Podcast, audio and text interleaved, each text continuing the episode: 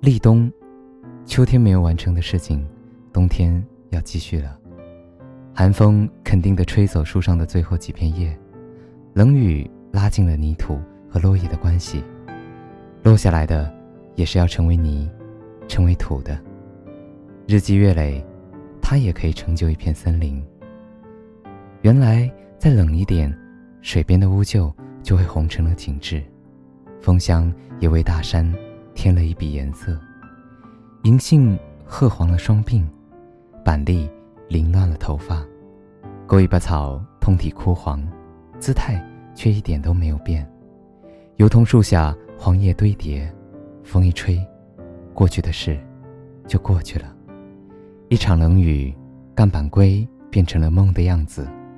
李白是大地彩色的衣裳，芦苇的枯黄里带着挫败，经不起这寒风，就算了吧。诚实的对待自己，才驾驭得了未来。你看，那么多大树小草都开始收敛着大地之上，往大地深处蓄藏。蓄藏，好孤独啊！暗暗冷冷的土里，未来无期的等待，种子悄无声息，翻涌的。却是对生无尽的渴望。他们深谙冬藏是生命不可或缺的组成，因止而知行的方向，因息而有生的能量。这是冬天的开始。斑驳的山野里，每一种植物都有自己的谢幕方式。他们尊重冬天，坦然告白。要知道，如果没有落叶，没有枯枝，没有花谢，也就没有萌芽，没有抽枝，没有花开。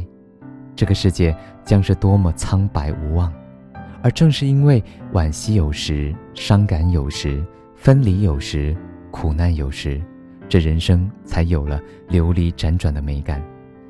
植物不怕枯萎，老去，深埋入土。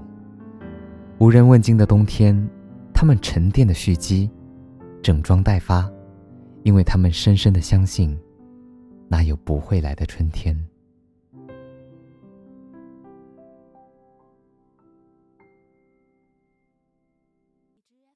评。